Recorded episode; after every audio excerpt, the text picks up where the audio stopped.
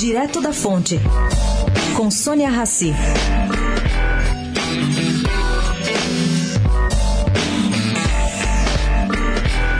Gente, uma pesquisa inédita feita com quase duas mil pessoas no país revela como andam os modismos alimentares muito claramente. Um em cada cinco entrevistados, exatos 19%, diz evitar glúten e lactose por acreditar que fazem mal à saúde.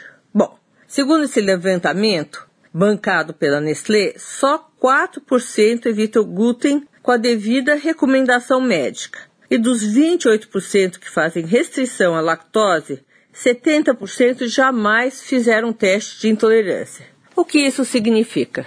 A automedicação do brasileiro é cada vez maior.